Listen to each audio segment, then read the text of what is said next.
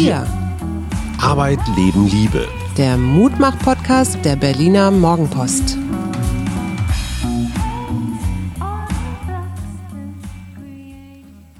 Hallo und herzlich willkommen zu unserer Dienstagsausgabe des Mundmach-Podcasts. Mein Name ist Suse Schumacher und mir gegenüber sitzt der Blättrige.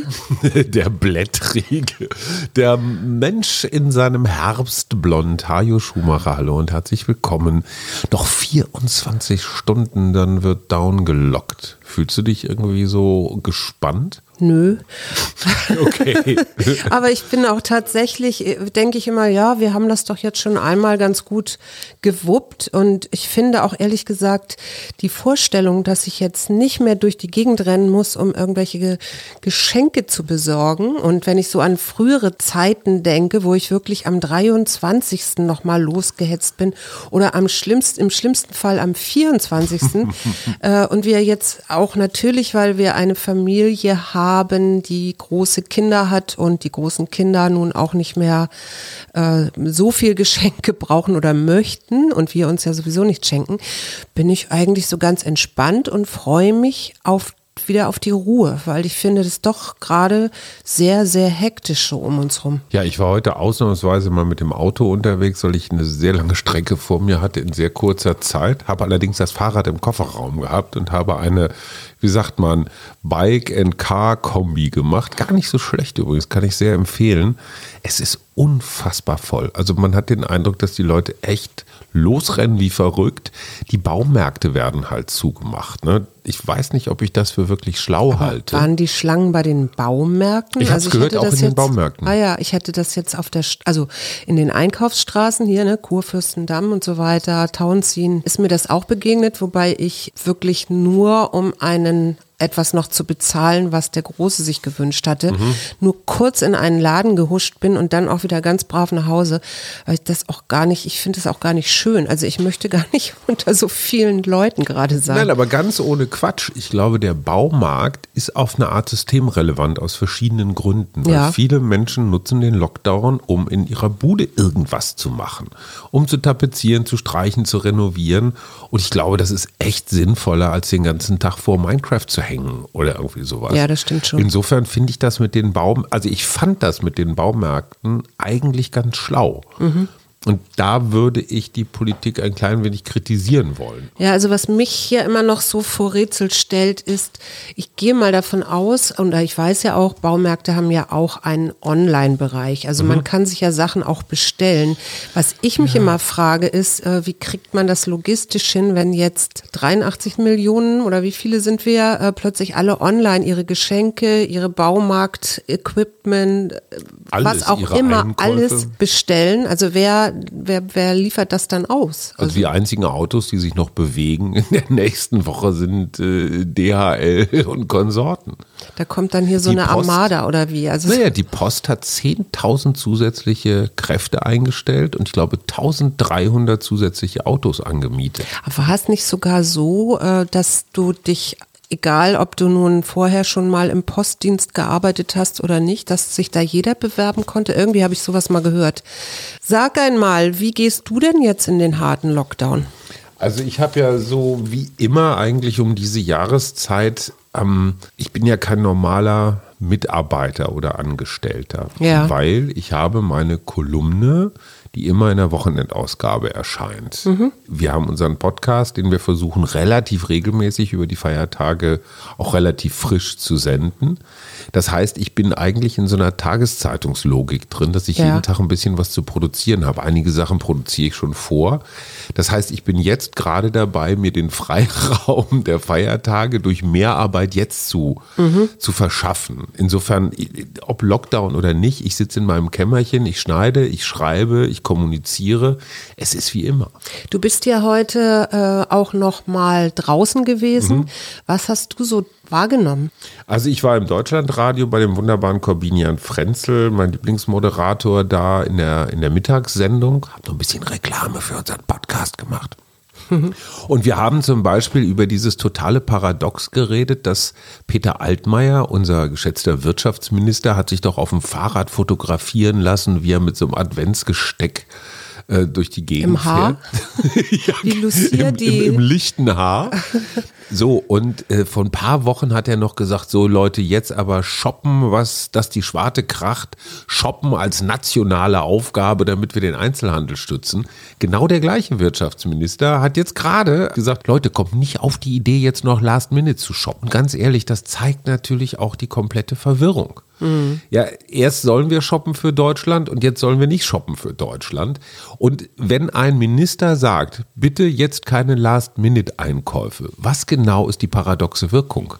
Alle denken, ach du Scheiße, jetzt scheint es ernst zu werden. ich Jetzt glaube, erst jetzt, recht. jetzt erst recht. Ja, das ist wie mit dem Toilettenpapier, oder? So, also insofern erleben wir jetzt diese zwei Tage zwischen der Verkündung des Lockdowns und dem tatsächlichen Umsetzen nochmal 48 Superspreading-Stunden. Der Soziologe Andreas Reckwitz und auch Heinz Bude sagen, im Grunde ist dieser Pandemie der Staat der Hauptgewinner, weil es so eine neue Akzeptanz gibt von Staatlichkeit. Ja. Äh, siehst du das auch so?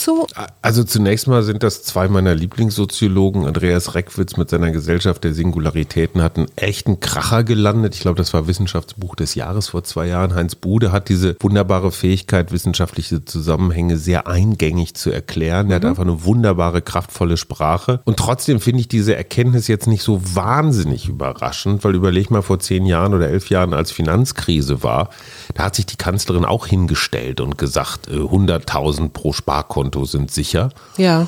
Und ich glaube tatsächlich, was Deutschland von anderen, zum Beispiel europäischen Staaten unterscheidet, die Franzosen haben so dieses traditionelle gegen die Hauptstadt, gegen die da in Paris. Die Italiener zum Beispiel lachen eigentlich nur noch über ihre Berlusconis und Beppe Grios, also die nehmen das schon gar nicht mehr ernst, für die ist das alles Operette. Und bei uns ist schon noch so eine gewisse, ja, so eine Ernsthaftigkeit, auch manchmal durchaus was Untertanenhaftes.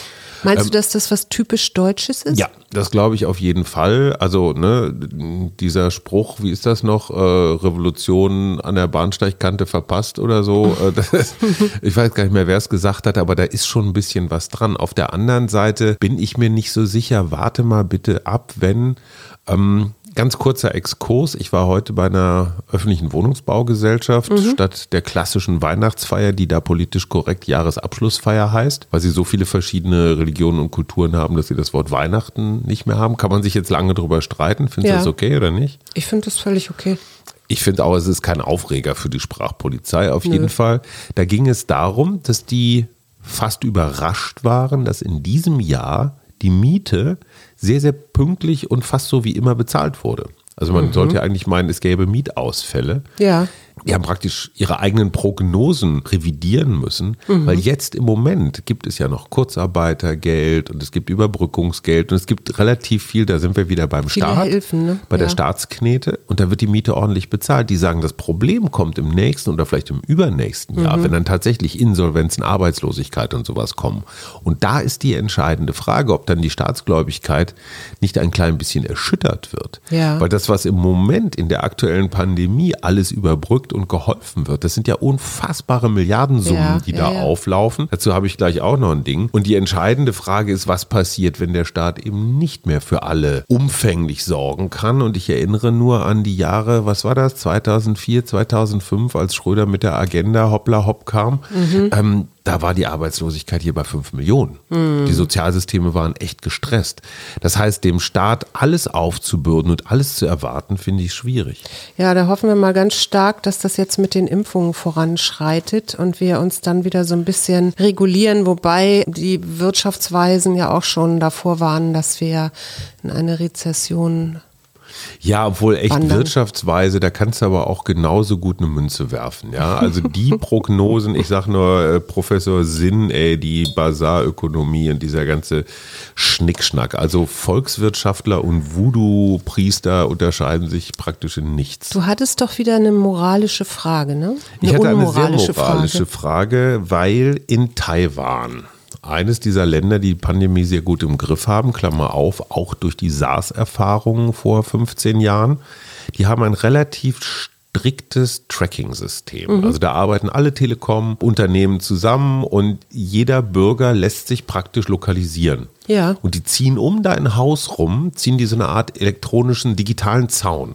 In dem Moment, wo du dein Haus verlässt, als zum Beispiel Quarantänepflichtiger, mhm. Wirst du sofort verknackt und musst eine Strafe zahlen. Im günstigsten Fall habe ich gelesen 330 Dollar, was ja schon mal ganz empfindlich ist, ist ja. bis hin zu 33.000 Dollar, mhm. also wenn es ein, ein ernsthaftes Vergehen ist. Und hat es jemand schon mal bezahlt? Äh, das weiß ich nicht, aber die entscheidende Frage ist, wir in Deutschland haben diese, Entschuldigung, aber doch relativ lausige Corona-App, wo bei mir seit Wochen steht, zwei Begegnungen mit niedrigem Risiko. Ja, eine ist Fritz und eine bin ich. Ja, Wahrscheinlich. Ja gut, aber die Erkenntnis hätte ich auch jetzt ohne eine entwickelte App, vielleicht hätte ich drauf kommen können. Die Taiwanesen, wie einige andere Staaten auch, ich glaube Singapur machen das auch, versuchen das einigermaßen datenschutzkonform zu machen, aber wenn es dann darum geht, dass wirklich Regeln gebrochen werden, sind sie strikt. Mhm.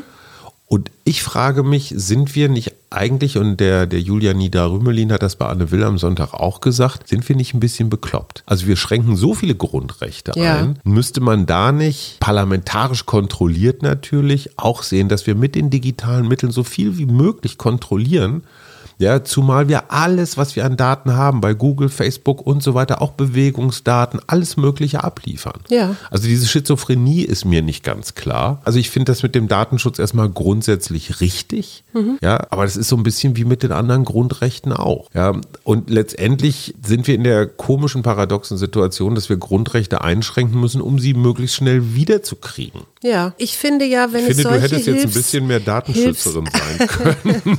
Bin ich aber nicht. Suse Domscheit-Berg. äh, ich finde grundsätzlich eigentlich alles richtig, was jetzt gerade hilft.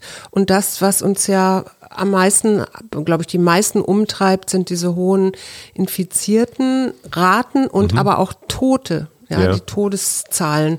Und wenn das was verhindern würde, wäre ich die Letzte, die sagen würde, um Gottes Willen, ihr dürft meine Daten nicht haben, weil mhm. du hast ja völlig recht, die sind ja eh schon bei zig Unternehmen gespeichert oder es geht mhm. ja mit den Cookies los, wenn ich im Internet Klar. unterwegs bin. Und wenn ich wüsste, okay, solange wir eine Pandemie haben, äh, werden meine Daten getrackt und ich, ähm, ich meine, ich würde bei Quarantäne sowieso nicht das Haus verlassen. Das wird dann auch wieder aufgehoben, wenn wir wieder in fröhlichere oder frei beweglichere Zeiten kommen. Mhm. Dann finde ich, fände ich das völlig in Ordnung. Hast du schon vom Tübinger Modell gehört? Das Tübingen, nee.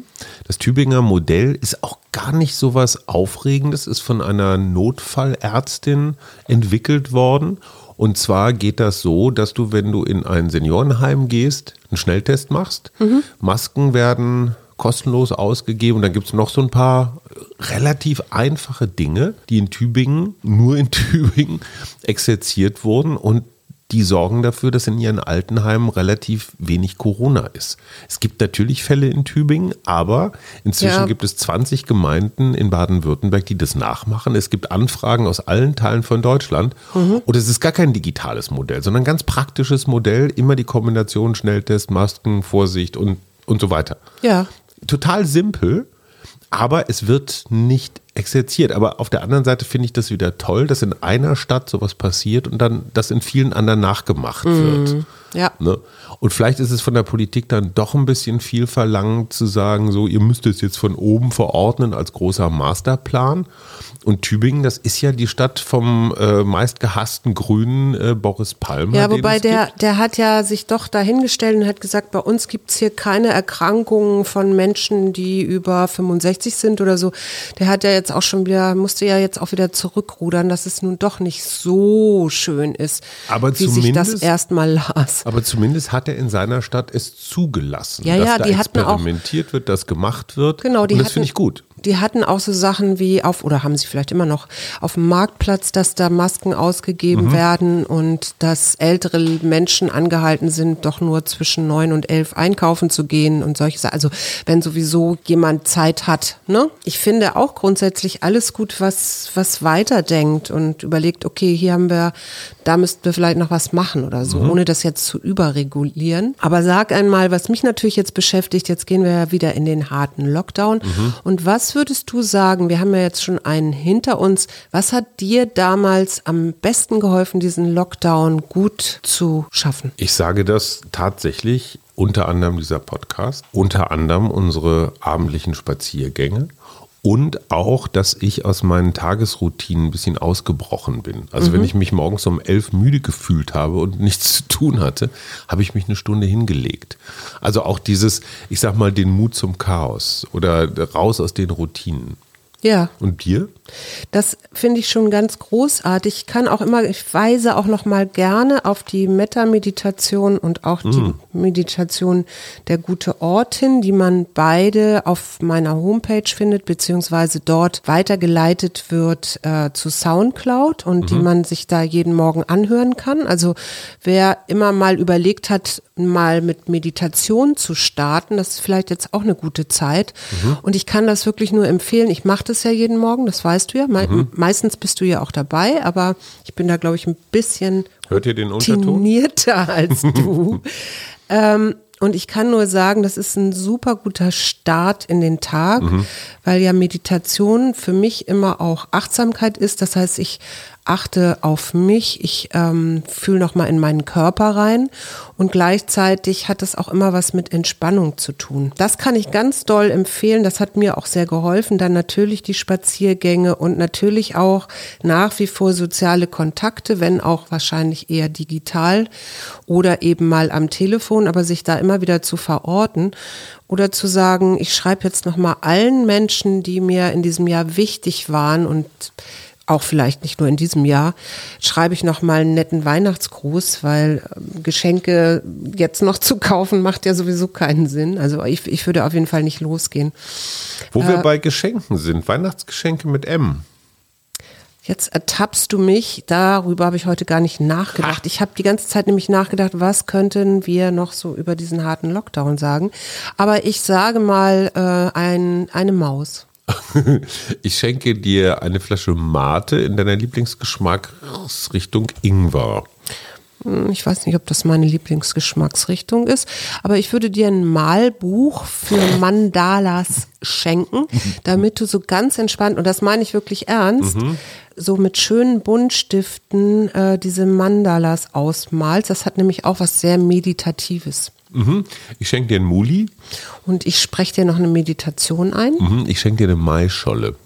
Die mag ich nämlich wahnsinnig gerne, weißt du, so diese bisschen. Du warst ja erst im Mai, oder? Ja, aber weil es du bist, schenke ich sie dir schon zu Weihnachten. Ich schenke dir einen Maibaum, den können wir statt Tannenbaum dann hier aufstellen. Ich schenke dir ein Merkel-Autogramm. Ähm, okay. Gut, dann kriegst du von mir ein, was gibt's denn noch? Ein Musiknotenbuch.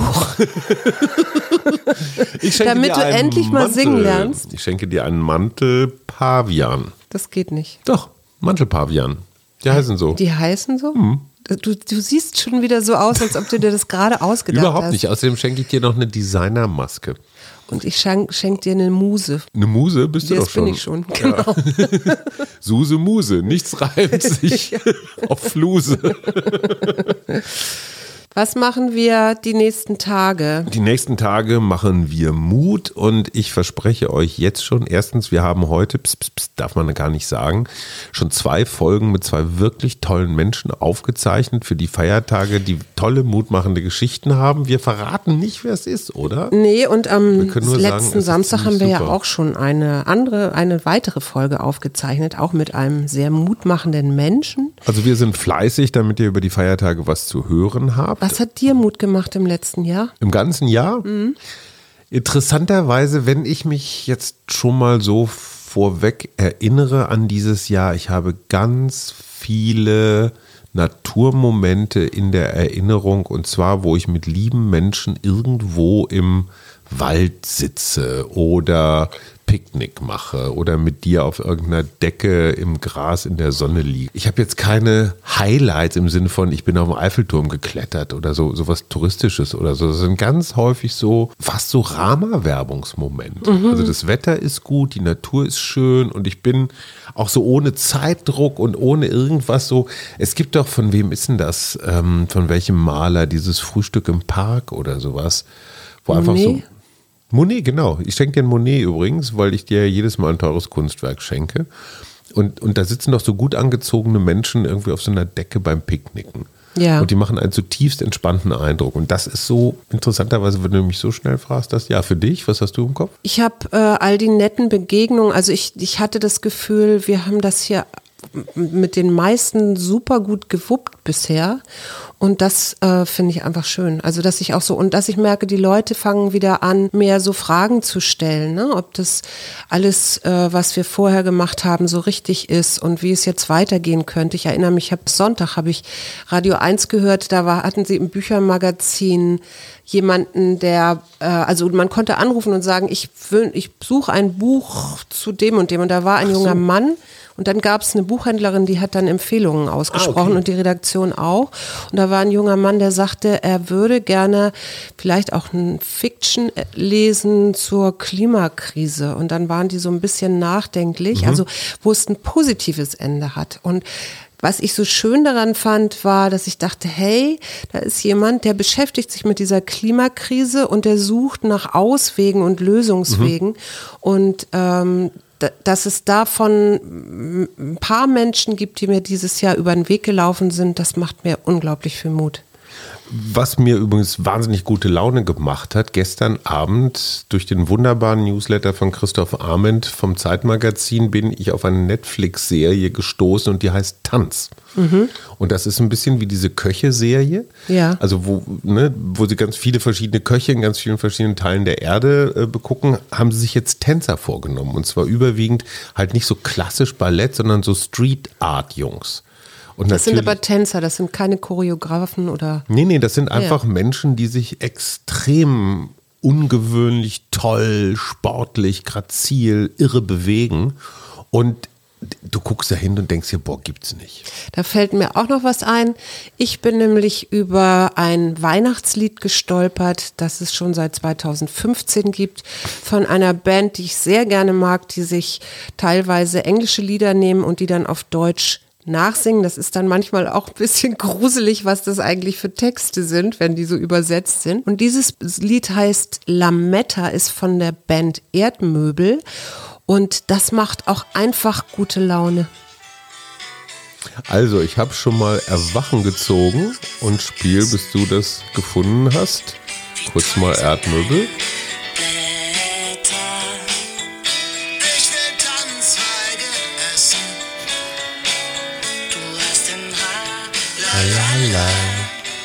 La la la Lametta.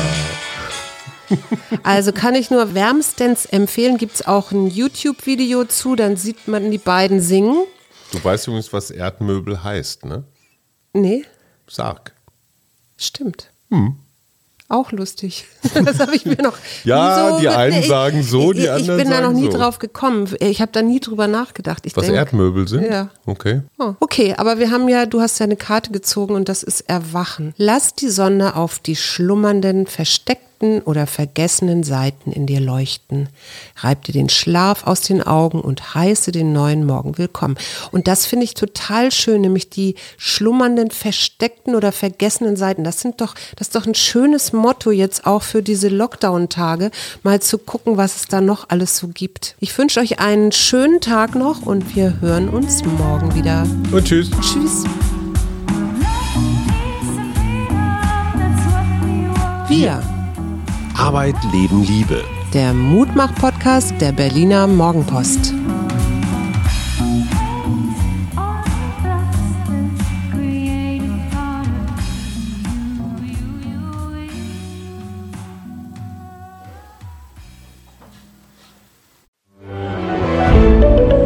Ein Podcast von Funke.